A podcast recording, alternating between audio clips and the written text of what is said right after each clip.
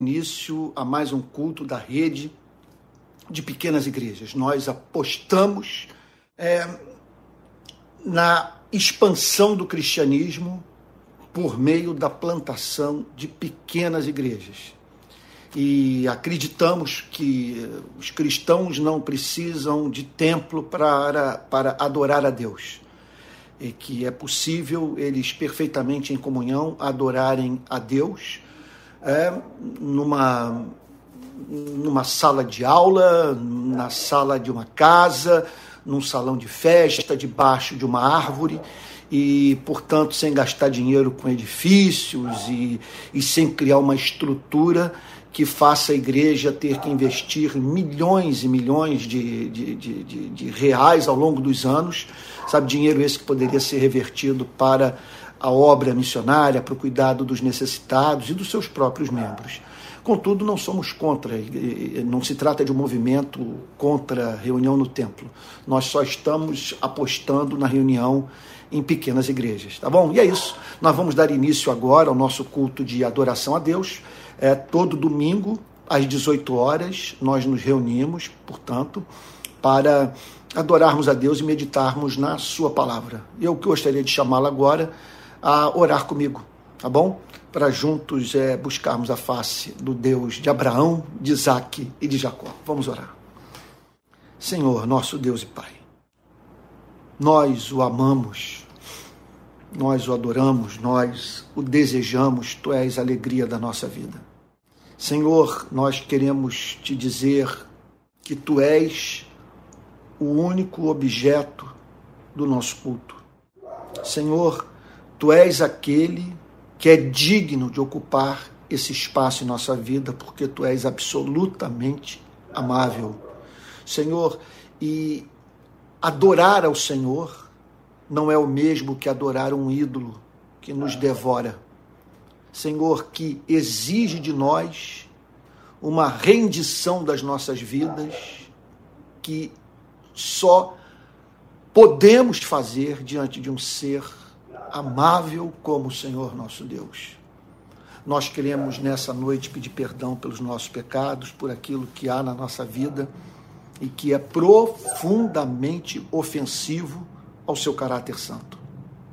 Nós, ó Deus amado, queremos também juntos aqui prestar é, culto de ações de graças pelas mais amplas manifestações do teu amor em nossas vidas. Tu és Deus que tem ouvido as nossas orações. E nós estamos aqui para te dizer que, que esse é um dos motivos do nosso amor. Nós o amamos por aquilo que o Senhor é. Mas, Senhor, como também não o amarmos em razão daquilo que tu tens feito por nós.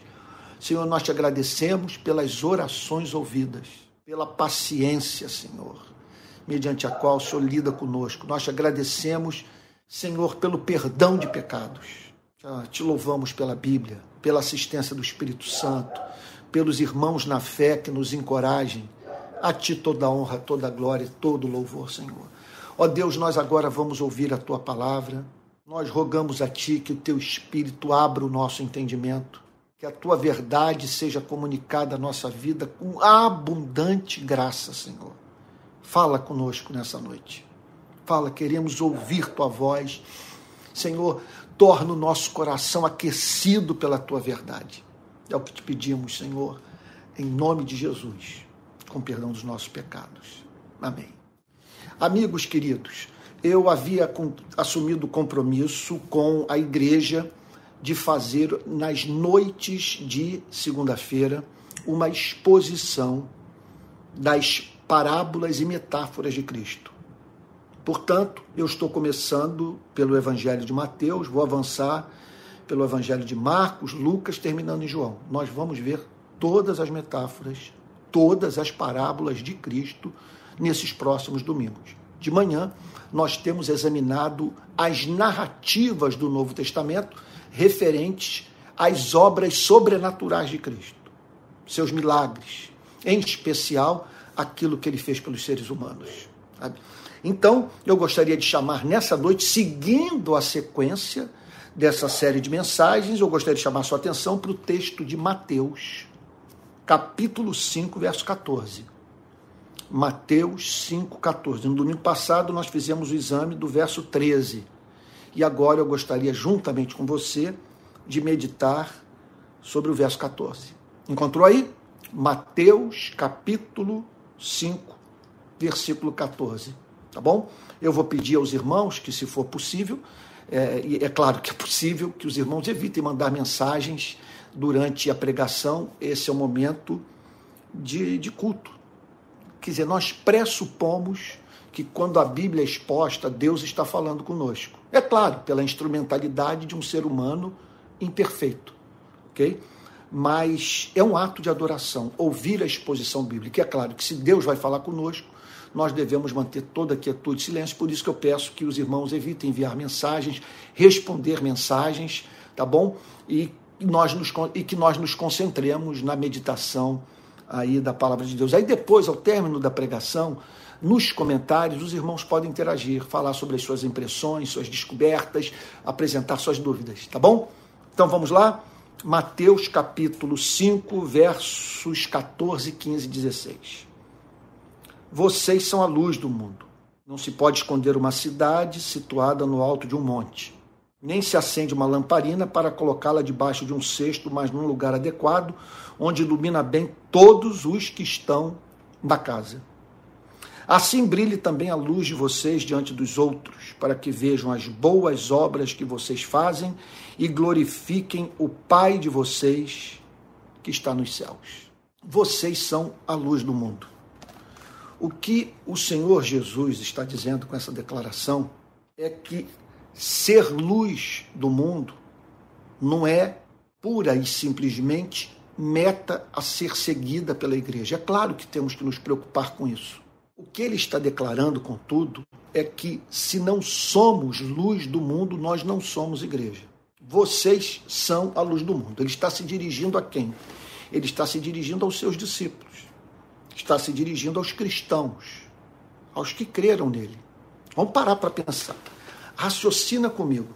O que é necessário que aconteça na vida de um ser humano para que ele chegue ao ponto de professar fé em, fé em Cristo? Amar a Cristo, render sua vida a Cristo. Veja, quando uma pessoa chega ao ponto de dizer Jesus Cristo é o Senhor, quando uma pessoa compreende que ela é pecadora e foi levada por isso à experiência de arrependimento, confissão de pecados, reconciliação com Deus, note bem, isso denota que essa pessoa passou por uma extraordinária obra de transformação espiritual que o Novo Testamento chama de regeneração ou nascer de novo. Ninguém pode professar fé em Cristo sem ter nascido de novo. Ninguém pode ver o reino dos céus sem ter sido regenerado. Para que uma pessoa creia, ela precisa de um coração novo. Essa é a profecia do Antigo Testamento referente aos dias de hoje. Que o Espírito Santo operaria para além das, das fronteiras de Israel, levando homens e mulheres de todas as nações a terem o seu coração de pedra trocado ou tornado um coração de carne. Essas pessoas se tornariam, portanto, sensíveis à voz de Deus, vulneráveis à, à, à mensagem de Cristo. Para que, veja só, quando tal aconteça, para que tal aconteça, é necessário uma obra do Espírito. E quando acontece, essa pessoa não é apenas habilitada a crer, ela é habilitada a viver a vida cristã. Mas isso é inexorável, isso opera, sabe, é, de uma forma imediata. Então, quando Jesus diz: "Vocês são o sal da terra", obviamente ele está se dirigindo aos discípulos. Ele olha para eles e declara: "Essa é a identidade de vocês" a, a, a, missão de vocês do mundo, quando ele declara vocês são a luz do mundo, ele está fazendo a mesma afirmação. Esse é o chamado de vocês, essa é a missão de vocês, esse é o papel que vocês desempenham nesse planeta. Agora veja só, o que é meta a ser seguida é fato sobre a vida dos cristãos. Os cristãos são luz do mundo, e se eles não são luz do mundo em alguma extensão, não são cristãos. Você está entendendo o ponto que eu estou sustentando? Olha só. O que eu declaro é que a boa teologia do Novo Testamento nos ensina que é impossível uma pessoa crer em Cristo sem ter sido regenerada. A regeneração antecede a conversão. Primeiro a pessoa recebe vida da parte de Deus. Primeiro ela ouve um Lázaro vem para fora. Depois, aí sim, ela ouve a mensagem de Cristo e a entrega a sua vida a ele. Agora, quando ela chega ao ponto de ouvir a mensagem de Cristo e decodificá-la, isso denota que ela passou por essa experiência de novo, de novo nascimento. E o Novo Testamento, o, no, perdão, o novo nascimento, uma vez consumado, garante não apenas a fé, garante o amor. Garante as obras do amor. De maneira que é impossível ser cristão e não ser em alguma extensão luz do mundo. Então aqui está o Senhor Jesus dizendo: vocês são a luz do mundo. Bom, ao dizer que a igreja é a luz do mundo, o Senhor Jesus está com isso afirmando que há uma radical diferença entre os cristãos e os não cristãos. Isso tem que ficar claro. Quando a igreja perde essa identidade, perde de vista o fato que ela tem que viver, sabe, que de uma tal maneira que isso se torne evidente, ela simplesmente tem a sua identidade desfigurada e torna-se assim indissociável do restante da sociedade. E aí você já não tem mais igreja. Você tem uma instituição religiosa. Claro, que essa instituição pode ir longe, essa instituição pode ter classes de escola dominical, ela pode ter culto e, e culto no qual é, é milhares, sabe, se façam presentes num, num, templo e, construído de modo magnífico e com músicos e, e usando do melhor da tecnologia moderna para entoar suas canções e o culto ser transmitido para todas as regiões do mundo. Tudo isso pode acontecer e a instituição religiosa, é, nos dias de hoje, tem ido longe sabe? Nesse, nessa, nessa espécie de cristianismo que consiste apenas nessa, nessa, né, meu Deus, nessa apresentação da fé, nesse espetáculo que não vem acompanhado do espetáculo de vida. De vida. Isso que é essencial. Isso sim é ser luz do mundo. Então, ao dizer que a igreja é luz do mundo, Cristo está afirmando que os cristãos são diferentes dos não cristãos. Eles são diferentes no amor a Deus, eles são diferentes na dependência da graça de Deus que está em Cristo para a sua salvação, eles são diferentes na sua motivação para praticar as obras de amor. Os cristãos procuram amar para a glória de Deus eles são sufici eles são eles são diferentes do ponto de vista com a relação com a lei. Eles não esperam mediante performance, desempenho, ganharem o amor de Deus. Eles se lançam na graça de Deus dependendo totalmente da sua misericórdia para serem salvos. Então eles são diferentes nessa simetria de caráter, sabe? nesse nesse nessa vida que se manifesta de modo integral fruto do encontro deles com Cristo. Na verdade, o que diferencia os cristãos é que eles são cristãos. Veja, não é que eles são gente boa. Não, eles são gente boa, ou pelo menos deveriam ser, para a glória de Deus. Sabe? Eles, eles são, eles, quer dizer, eles, eles são cristãos. Isso, essa é a radical diferença. Eles têm um compromisso com Cristo. Eles são o que são, fazem o que fazem por causa de Cristo. Eles têm amor por Cristo, eles querem reproduzir a vida de Cristo, eles querem tornar o nome de Cristo conhecido. Eles são os cristãos. Essa é uma grande diferença. E é claro, e é evidente que esse compromisso com Cristo é causa é, suas, é, é, é, é suas é, consequências práticas nas mais diferentes áreas da vida do cristão. Então, é claro que existe um modo cristão de lidar com dinheiro. É claro que existe um modo cristão de lidar com a sexualidade, como também é claro que existe uma forma cristã de lidar com o Estado, com o tempo, com as relações trabalhistas. Quer dizer, quem teve o um encontro com Cristo tem todas as áreas da sua vida tocadas pela mensagem de Cristo, pelo caráter de Cristo, pelo Espírito de Cristo. Então, os cristãos são a luz do mundo. Eles são a luz do mundo porque são diferentes. Eles são a luz do mundo porque, em razão dessa diferença, que se faz presente no conteúdo do que eles falam, na forma como os cristãos vivem, eles ajudam as pessoas a entenderem a natureza dos seus problemas. Eles são a luz do mundo porque ajudam as pessoas a passar a ver aquilo que elas não conseguiam enxergar. Eles são a luz do mundo porque, mediante, repito, o que falam e a forma como vivem, eles ajudam as pessoas a entenderem que elas têm uma alma que, portanto, são possuidoras de demandas espirituais profundas e que essa vida não é capaz de satisfazer. Eles são luz do mundo porque eles ajudam as pessoas a entenderem que esse Deus é um Deus de amor e de justiça. Portanto, é, no contato com os cristãos, essas pessoas compreendem que ele não é nem o diabo nosso que está nos céus, nem um avô celestial é um Deus doce, amável, perdoador, mas santo, santo, santo. E que nos chama não para ele se converter a nós, mas para nós nos convertermos a ele. Então, os cristãos são a luz do mundo porque eles ajudam as pessoas a entenderem a necessidade de arrependimento e fé. Os seres humanos precisam se reconciliar com seu Criador. Eles são luz do mundo porque eles anunciam o juízo final. Cristo ensinou extensamente sobre a chegada desse dia. Um dia no qual os seres humanos terão que prestar contas diante do Criador das suas ações. Então, como que isso funcionará?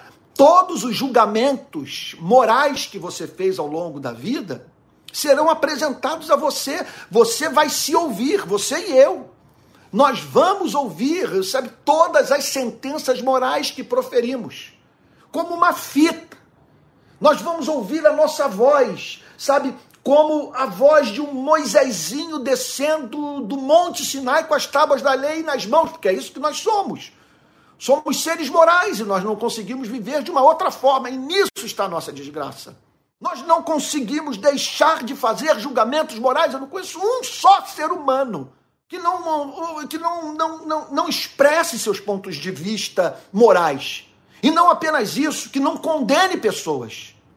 Que não sejam capazes de declarar que algumas pessoas estão equivocadas e que precisam abandonar o, o, o, a, o, o seu comportamento, a forma como vivem, lidam com o próximo, independentemente do que elas sintam ou, ou, ou, ou pensam. Isso é muito importante ser frisado. Agora, o problema, e eu chamo isso de desgraça, é que nós vamos nos ouvir um dia. E uma pergunta terrível nos será feita. O que você tem a dizer sobre a forma como viveu à luz do que passou a vida inteira exigindo das pessoas? Os cristãos mostram, portanto, a necessidade de nós nos reconciliarmos com Deus. Eles são luz do mundo porque eles mostram que Cristo morreu para nos redimir dos nossos pecados, a fim de que Deus nos oferecesse um perdão justo. Não é um mero passar de mão sobre a cabeça Simplesmente é um perdão que é concedido, é um Deus que se vira para você e para mim e nos oferece uma memória apagada, mas não sem deixar claríssimo para você e para mim que esse perdão lhe custou muito, porque esse perdão tinha que vir acompanhado ao mesmo tempo da vindicação, da defesa da sua santidade. E ele o fez na cruz. Quando, para perdoar, pune os nossos pecados em si mesmo na pessoa do seu único filho. Então, os cristãos são a luz do mundo em razão do seu amor. Eles ajudam as pessoas a entenderem o porquê da, da existência de guerras, e de divórcios, e de traições, e de rompimento de antigas amizades. Eles são a luz do mundo porque eles mostram o quanto o amor é essencial para viabilizar a vida em sociedade.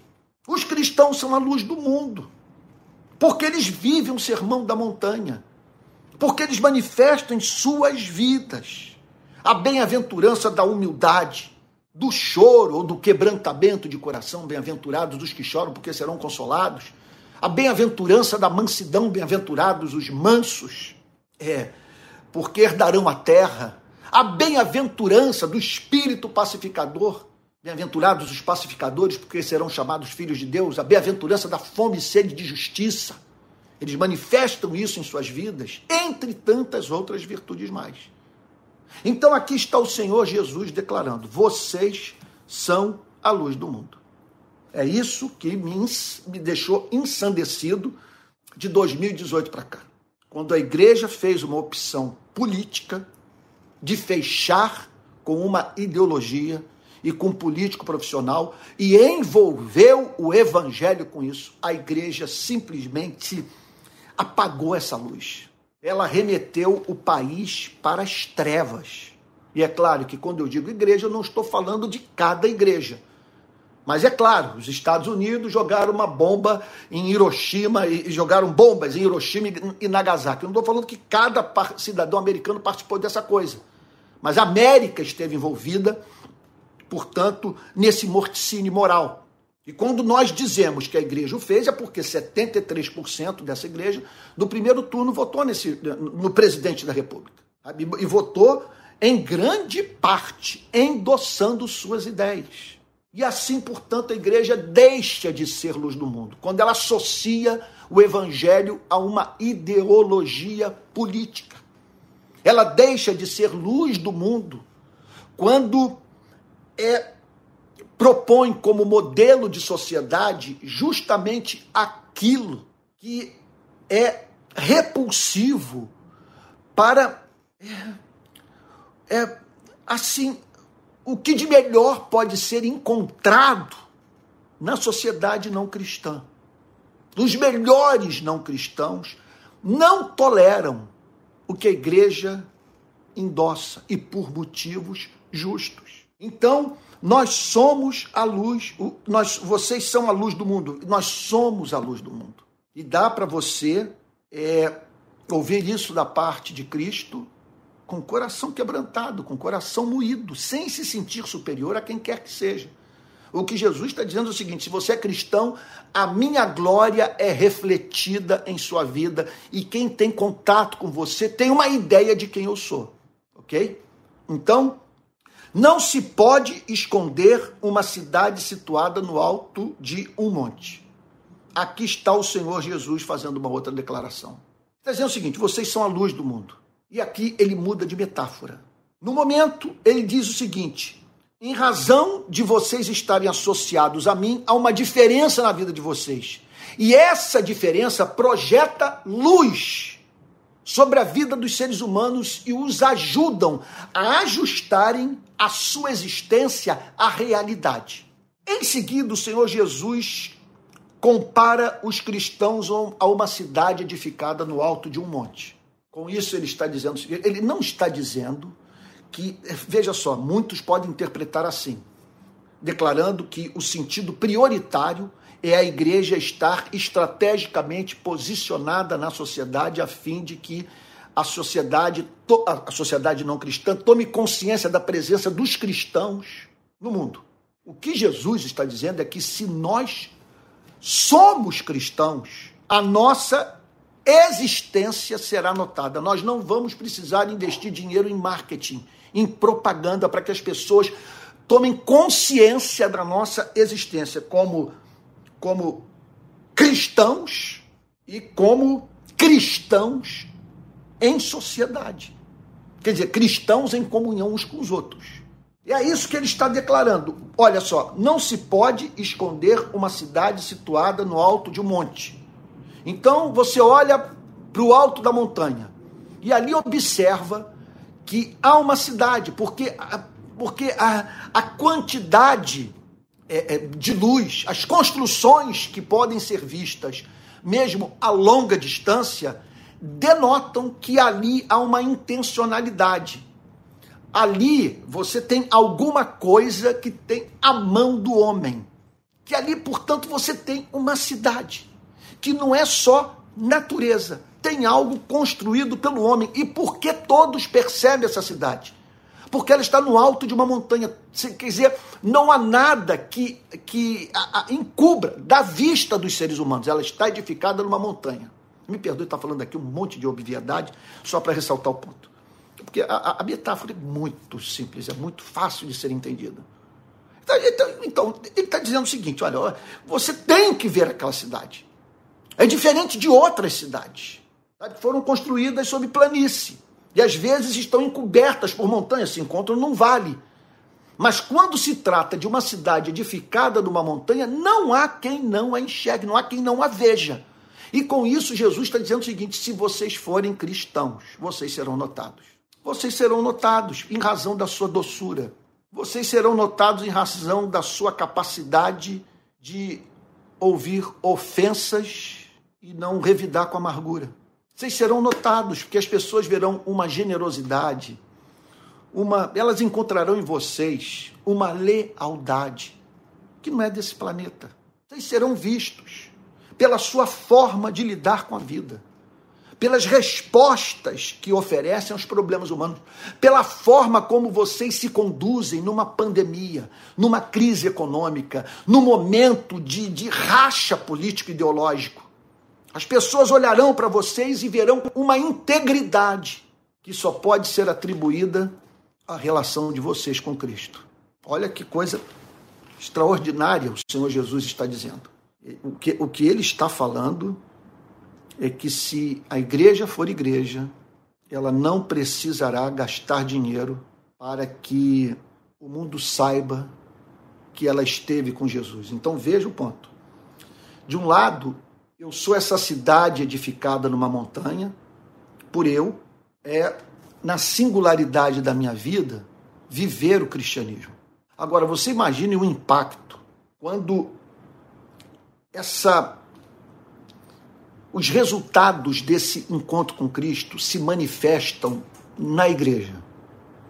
Quando os cristãos são encontrados juntos, vivendo em amor. Aí você tem uma cidade edificada na montanha. As pessoas vão entrar nessa igreja e vão dizer o seguinte: Eu nunca vi nada mais lindo na minha vida. Eles se tratam como irmãos. E aí então você tem uma cidade edificada na montanha. As pessoas notarão que há gente diferente na cidade. E aí Cristo prossegue declarando: Nem se acende uma lamparina para colocá-la debaixo de um cesto, mas num lugar adequado, onde ilumina bem todos os que estão na casa. Com isso, o Senhor Jesus está dizendo o seguinte: Vocês foram separados por Deus para cumprirem essa missão no mundo. Ele os chamou, ele poderia ter escolhido outros caminhos, ele poderia ter entregue esse ministério a anjos.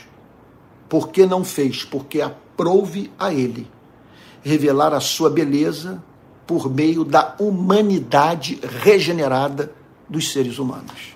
Então, aqui está o nosso Senhor e Salvador Jesus Cristo declarando que Deus nos redimiu e não nos levou no minuto seguinte à conversão para a glória, para que através da sua e da minha vida ele cumprisse a gloriosa missão de se revelar à humanidade por meio dos cristãos. Então, aqui ele está dizendo que Deus os redimiu para, mediante a manifestação do caráter de Cristo na vida da igreja, é a igreja representar para a humanidade o que uma lâmpada, um abajur, uma lamparina representam para um cômodo qualquer. Sabe?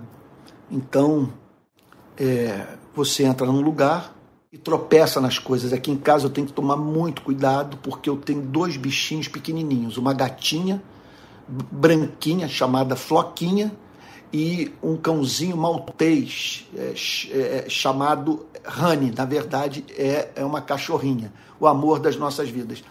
Então, acordo de noite, tenho que. O meu maior temor é pisar em cima da Floquinha ou pisar em cima da Honey. É, então, nada melhor do que pegar o meu celular, quando eu tenho que transitar, às vezes acordo de madrugada, quero beber água e tal, ligo o celular e pela luz eu vou me guiando e assim eu preservo meus animaizinhos de estimação, sabe, do, do, do desprazer de serem esmagados pelos meus pés. O que Jesus está dizendo é isso, que Deus nos chamou para cumprir essa função na sociedade. Ele está dizendo, o que ele está dizendo, esse é o propósito da redenção dos cristãos. Olha lá, não se acende uma lamparina para colocá-la debaixo de um cesto. Deus não se relaciona com ninguém é, por meio do sacrifício de Cristo. Quer dizer, Deus não separa um povo para si, para esse povo, sabe, tão somente conhecer o seu amor, sem que isso é, cause transformação em sua vida. Sabe? Tenha, quer dizer, chegue a alguma consequência prática. O que Jesus está dizendo é que ele não se relaciona em verdade com ninguém sem o propósito de transformar essa pessoa em luz do mundo. Nem se acende uma lamparina para colocá-la debaixo de um cesto, mas num lugar adequado onde ilumina bem todos os que estão na casa. Ilumina bem todos os que estão na casa. Aí eu pergunto a você: se num momento como esse, da história do nosso país, nós fechamos in totum com todos os candidatos, com suas ideologias. olha, vamos chegar para os que estão liderando aí a campanha, sabe, que aparecem como os primeiros colocados nas intenções de voto. Sabe? A pergunta que nós temos que receber é a seguinte: se fecharmos incondicionalmente, de modo acrítico, com o candidato Lula, se nos relacionarmos é, de modo acrítico com Bolsonaro, efusivamente, institucionalmente, nós estaremos com isso sendo luz do mundo. Sabe? Agora, permita-me dizer uma coisa: às vezes as pessoas dizem o seguinte, Antônio, você tem sido muito rigoroso nas críticas ao atual governo. Nunca houve na história do Brasil uma aliança política como essa. Peço que você, em nome do Senhor Jesus, me dê oportunidade de falar o que penso, pelo menos, e me ouvir de boa vontade. Entendo o ponto. É, é, o chamado é para nós sermos luz do mundo.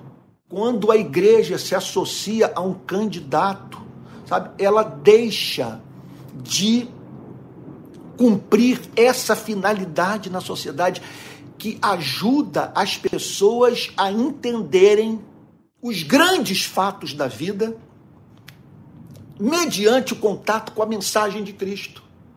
A mensagem de Cristo deixa de ser pregada, é, torna-se confusa para a mente das pessoas quando a igreja quase que em toto, olha para um candidato e diz: Esse é o meu candidato. Aí talvez seja dizendo, mas Antônio, por que mencionar mais uma vez esse fato? Porque, meu querido irmão, minha querida irmã, esse é o pecado do momento. O pecado do momento. Se nós estivéssemos, ou se Jesus tivesse ressuscitado ontem, se nós tivéssemos ouvido a sua convocação para pregarmos o evangelho no Brasil, sabe? é, é, talvez nós tivéssemos o tato cultural que perdemos completamente. É impressionante que você vai estudar os livros sobre é, é, é, é missões transculturais. Para quem está sintonizando aqui pela primeira vez, não está familiarizado com o vocabulário, são livros que falam sobre o chamado da igreja de pregar o evangelho para povos que nunca ouviram falar de Cristo. Há sessões inteiras dessas obras dedicadas a, a, a, ao contato com a cultura. A preocupação que o missionário deve ter em não causar, em hipótese alguma, escândalo desnecessário que fecha as portas do reino dos céus para aqueles aos quais quer alcançar com a mensagem do Evangelho. Então, é claro, o missionário cristão vai para algum país é, islâmico algum país que então abraçou a versão mais radical do islamismo. Você, por favor, entenda, você acha que é sábio da parte do cristão levar sua mulher vestida, alguns podem ridicularizar o que eu vou falar, mas uma mulher está de biquíni, uma missionária, Sabe? Sabe, num país islâmico haverá essa preocupação. Eu vou abrir mão dessa liberdade, daquilo que a própria moral cristã me permite vivenciar, em respeito à consciência do povo que eu quero alcançar. O que está vendo no Brasil é um escândalo, é um desrespeito à consciência de milhões de brasileiros que não entendem como que os cristãos podem se associar de modo tão apaixonado, de modo tão radical a um candidato. E, e, sabe, e na sua maioria, exclusivamente a ele, de modo efusivo, apaixonado, acrítico, sem tecer comentários. Quem não toca nesse assunto hoje nos nossos púlpitos não está sendo profeta. É um escândalo que está acontecendo. Então aqui está o Senhor Jesus declarando: nem se acende uma lamparina para colocá-la debaixo de um cesto, mas num lugar adequado, onde ilumina bem todos os que estão em casa. Esse é o chamado para que nós representemos para a sociedade essa lamparina que ajuda as pessoas a enxergar, quer dizer, terem contato com a realidade, a saberem quem são, de onde vieram, para onde vão, quem é Deus e o que Deus espera dos seres humanos. E é claro que isso é, é, é, isso tem que se manifestar tanto no que falamos como na forma como nós vivemos. Agora, a parte final da metáfora, e aqui eu concluo. Assim brilhe também a luz de vocês. E aqui o Senhor Jesus reforça o ponto dizendo o seguinte: esse é um fato sobre a vida de vocês. Vocês são a luz do mundo. Agora, busquem a Deus conscientemente, visando tornar essa luz mais exuberante. A palavra que está me vindo agora é exuberante, mais forte do que já é. Assim brilhe também a luz de vocês. Isso aqui é um chamado para que diariamente nós nos apresentemos a Deus para que ele, a fim de que ele nos torne parecidos com Cristo, de modo que esse campo a ser iluminado se torne cada vez mais amplo. Assim brilhe também a luz de vocês diante dos outros, no contato com os seres humanos, no contato com a direita e com a esquerda, com progressistas e conservadores, com petistas e com bolsonaristas que no contato com esses vocês revelem o que é de especial em suas vidas e fazendo com que essas pessoas, ao lidarem com vocês, cheguem à conclusão que elas precisam de redenção, precisam de Cristo, precisam do poder do Espírito Santo para fazerem aquilo que elas sabem que devem fazer e, contudo, não têm o poder de praticar. A igreja é a luz do mundo quando em vez de pregar moralidade, ela prega o evangelho.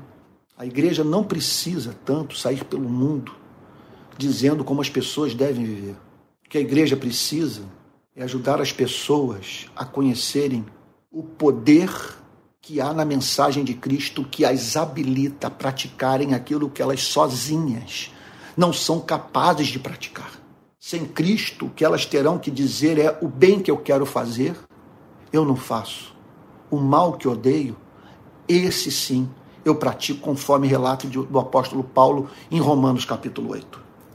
Então assim brilhe também a luz de vocês diante dos outros, para que vejam as vossas ou as para que vejam as boas obras que vocês fazem.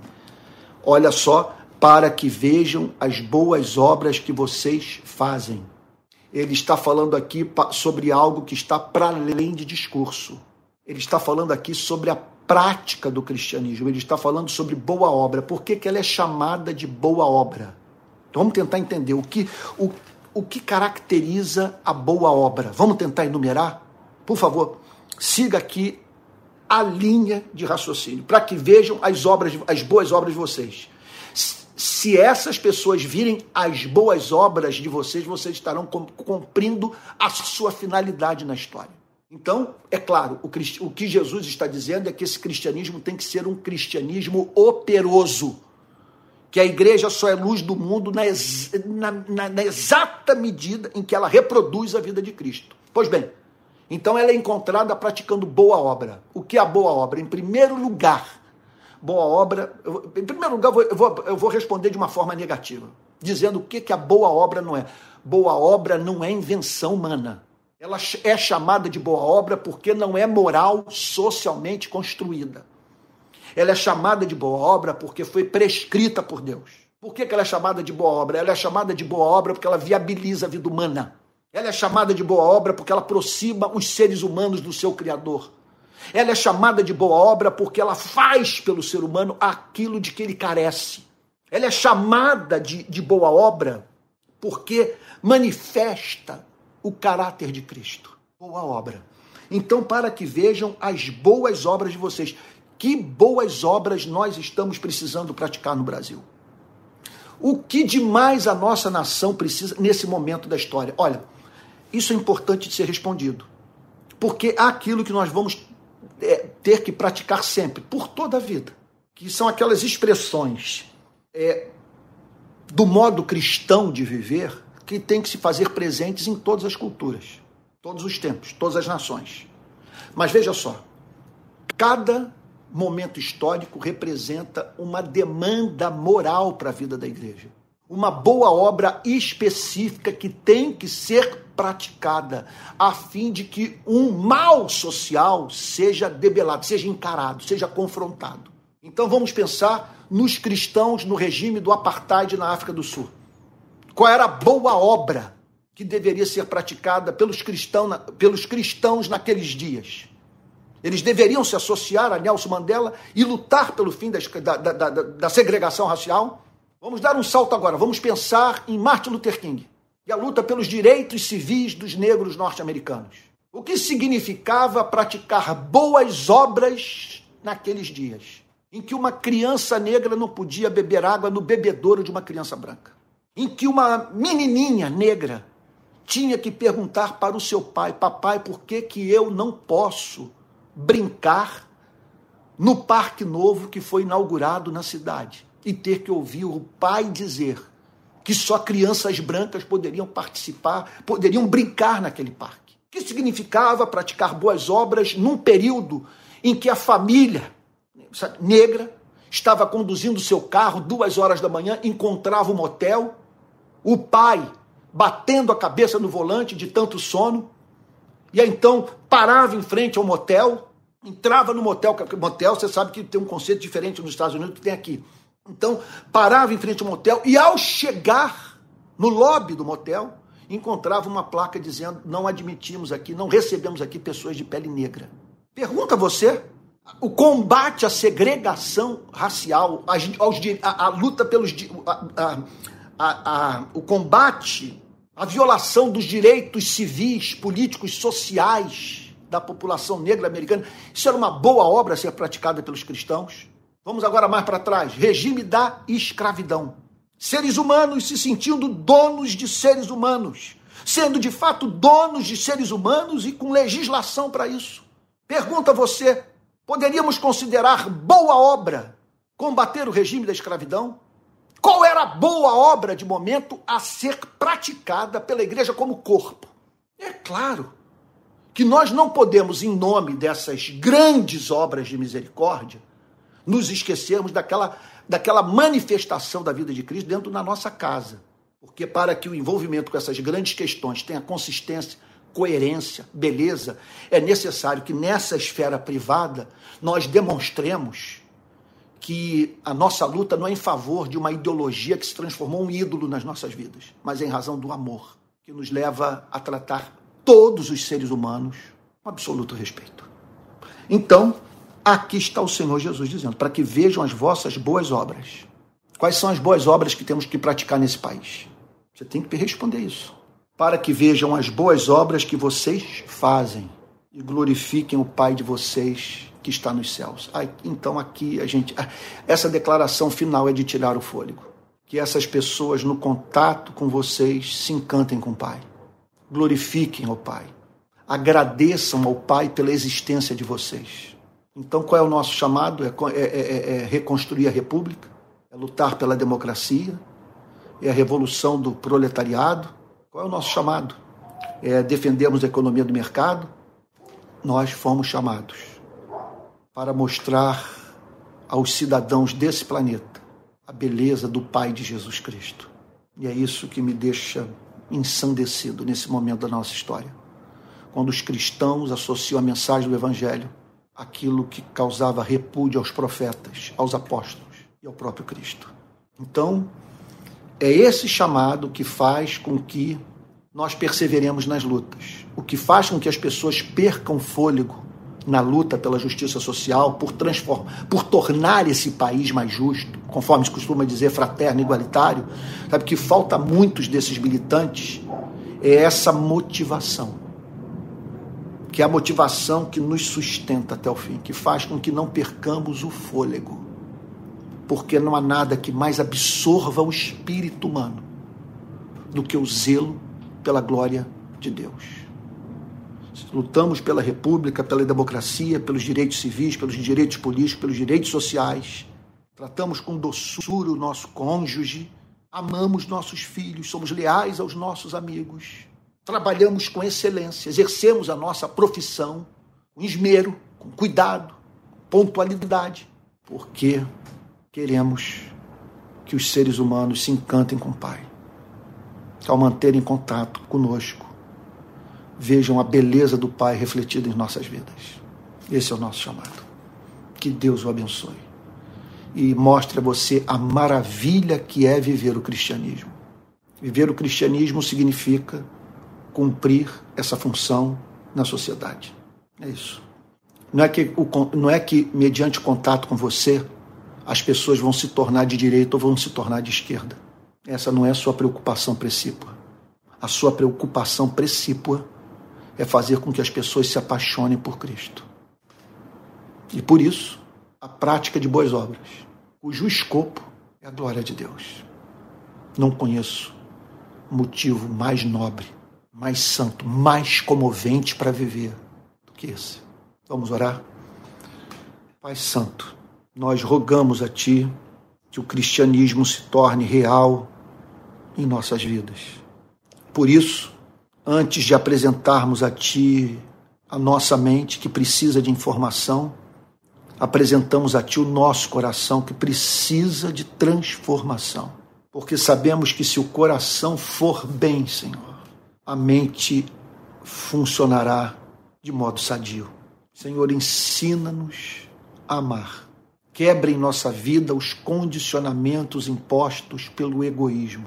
Senhor, os dias são impressionantemente confusos. Nós nunca vimos tanta gente explosiva, mal-humorada.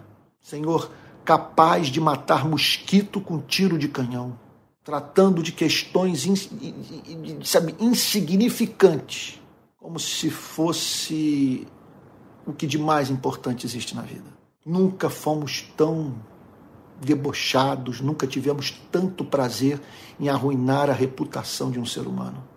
Dias de guerra, dias de desemprego, Senhor, dias de divisão nos lares, na igreja, na sociedade. Nós rogamos a Ti que desempenhemos essa função, que por meio daquilo que escrevemos, falamos e praticamos, representemos para o Brasil e para o mundo essa luz que ajuda os seres humanos a conhecerem a natureza dos seus problemas e a saída para todos eles encontrada na mensagem de Cristo. No nome de quem oramos com perdão dos nossos pecados. Amém. Amém. Amigos queridos, é, eu queria dar uma importante palavra aqui de esclarecimento a todos vocês que têm me acompanhado do ano passado para cá nos cultos da, da rede de pequenas igrejas. Preste atenção no que eu vou lhe dizer. Eu não sou contra a reunião em templos, nem contra a estrutura das igrejas evangélicas espalhadas pelo Brasil, quando essas, essas estruturas refletem o que está presente no Novo Testamento. É? Agora, eu estou certo que os cristãos não precisam necessariamente frequentar templo, nem fazer parte de uma denominação histórica. Que os cristãos, a partir da sua experiência de conversão, eles podem se encontrar e se reunir é, é de uma forma mais orgânica, mais informal, com um mínimo de institucionalização. evitando gastar dinheiro com prédios e vivenciando o amor. Então, entre ter uma igreja de 100, nós entendemos que é melhor ter 10 igrejas de 10. Entre ter uma igreja de mil, sabe? É, e 10 igrejas de 100, é isso que eu estou querendo dizer. É melhor você ter 10 igrejas de 100 a ter uma igreja de mil. É, é, precisamos saber que o primeiro templo cristão foi construído no ano 250. Só no século III, portanto, a igreja, até onde se sabe, a igreja passou a ter templo. Toda a vida da igreja, nos seus primeiros 250 anos de história, foi exclusivamente vivida é, em grupos pequenos, de uma forma quase que exclusiva nos lares. E ali os cristãos se encontravam em relacionamentos reais, as pessoas tinham identidade, se conheciam, não havia necessitados entre eles. E, e, e, a necessidade humana era fácil de ser identificada. Então eu estou apostando nisso, na, na organização de pequenas igrejas de 10, 15 pessoas em todo o território nacional. Nós temos um encontro de manhã no Rio de Janeiro das pequenas igrejas que estão se encontrando na BI. Isso pode acontecer também. As pequenas igrejas de uma cidade podem ter um encontro mensal, ou, ou sei lá, ou até mesmo um encontro semanal. Um encontro que não deve ser visto como igreja, mas apenas como um momento de celebração. Então, eu quero estimulá-lo, a você que está sem igreja, que tá, está cansado do modelo de reunião é, em templos, quero estimulá-lo a, a, a caminhar conosco então, como que a coisa funciona? As pessoas se organizam nas suas cidades, grupos de 10, 15 pessoas, elas se reúnem numa sala, ok? E eu entro com uma pregação. É uma tecnologia que está aí, isso tende a se aperfeiçoar daqui a cinco anos, só Deus sabe, quer dizer, muitos, alguns já sabem de como que isso será, porque você me verá, daqui a um tempo você me verá aí do seu lado sabe, de tamanho nível de, de, de, realismo dessas transmissões. Então nós temos que nos preparar para esse momento. E eu tenho recebido evidências empíricas, é, é, é, é, concretas, de que Deus tem usado as pregações online para transformar vidas. Agora, para que tenhamos igreja, é necessário que não.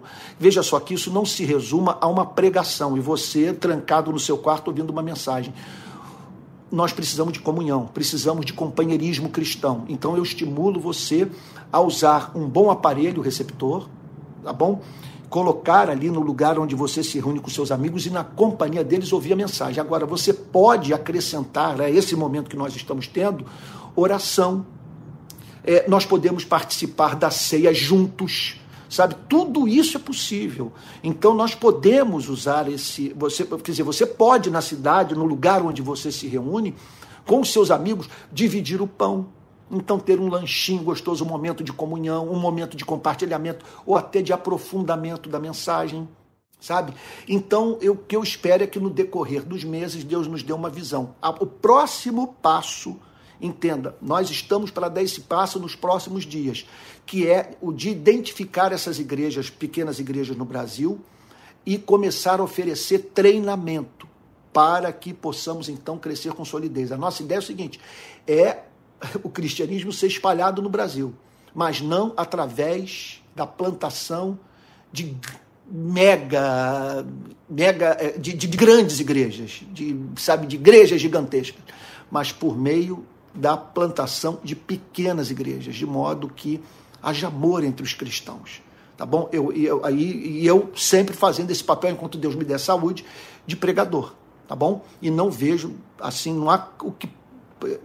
Eu não vejo como dizer que isso não é bíblico. Agora, é claro que pode ser que não haja aquele momento que eu chamaria de profético, daquela palavra que diz respeito de uma forma toda especial à vida da igreja da cidade, ali do bairro onde os cristãos estão reunidos. Aí nós podemos pensar nisso, de alguém do grupo, sabe? Ser usado por Deus para trazer essa palavra que trata de alguma questão específica daquela igreja. Isso aí, com o tempo, Deus vai nos dar a visão. Por enquanto, é isso que nós estamos fazendo, que é uma resposta que eu, eu encontrei para um problema que surgiu nas eleições de 2018. Qual foi o problema? milhares de cristãos que abandonaram suas igrejas em razão da aliança política feita com o bolsonarismo. Eles disseram o seguinte: disso eu não participo. Eu não vou participar disso e tal, e ficaram sem igreja. Então eu estou oferecendo esse momento, esse espaço de comunhão. Eu estou aqui, olha só, toda, todo domingo, 10 horas da manhã, só que 10, do domingo a transmissão é lá do, da, da Associação Brasileira de Imprensa no centro do Rio. Domingo às 18 horas aqui. Eu não tenho falhado, tenho procurado cumprir fielmente. E na quarta-feira às 19 horas. Então nós temos três encontros online.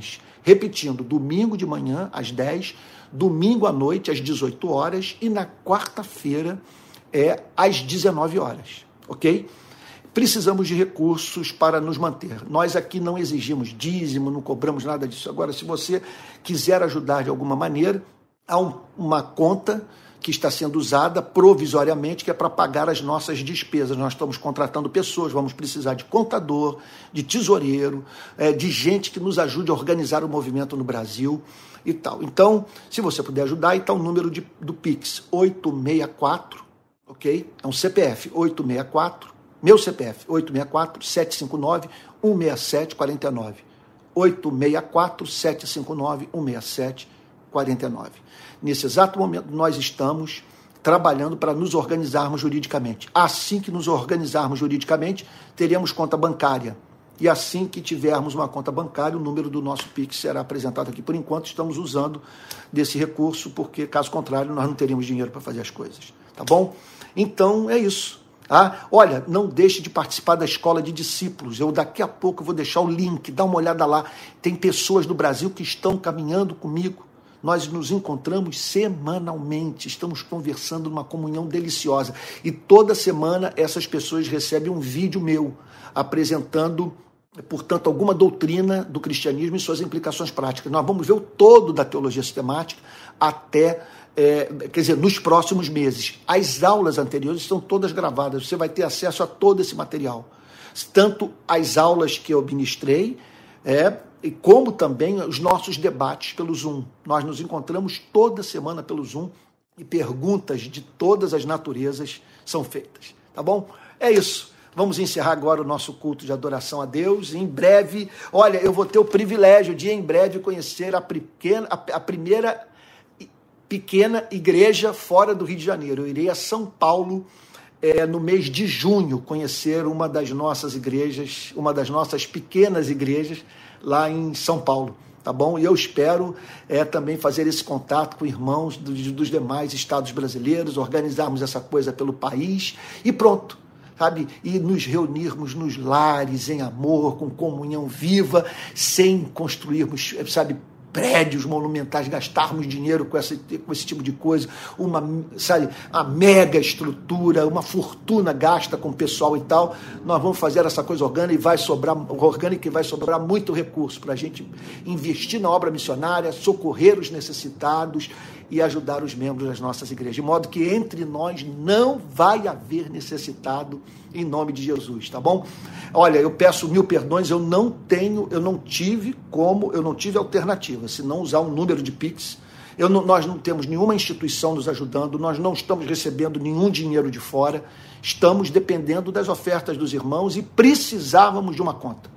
Por isso eu usei essa, infelizmente, mas o problema já está para ser resolvido. Eu sei que eu estou falando isso há muito tempo, mas é uma burocracia infernal, enfrentamos barreiras e tal, mas já está nas mãos de um contador e em breve eu vou apresentar esse novo número de Pix. Tá bom? Vamos encerrar o culto? Vamos lá receber a benção apostólica e que a graça do nosso Senhor e Salvador Jesus Cristo, o amor de Deus o Pai e a comunhão do Espírito Santo sejam com cada um de vocês desde agora e para todos sempre. Amém. Uma boa noite, fique com Jesus e até quarta-feira que vem, às 19 horas. Deus te guarde.